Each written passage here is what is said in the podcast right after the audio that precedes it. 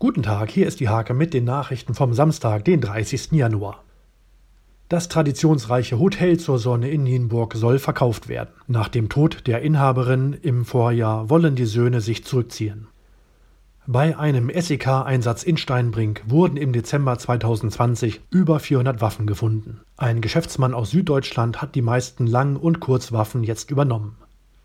In Hoja wird die Instandsetzung und Modernisierung des ehemaligen Schlosses fortgesetzt. Die voraussichtlichen Gesamtkosten liegen bei rund 7,2 Millionen Euro. Yvonne und Raphael Liberer hofften, drei Wochen Kita-Eingewöhnungszeit für ihre Tochter zu bekommen. Corona-bedingt zog die Stadt Rehburg-Lockum die ursprünglich gegebene Zusage zurück.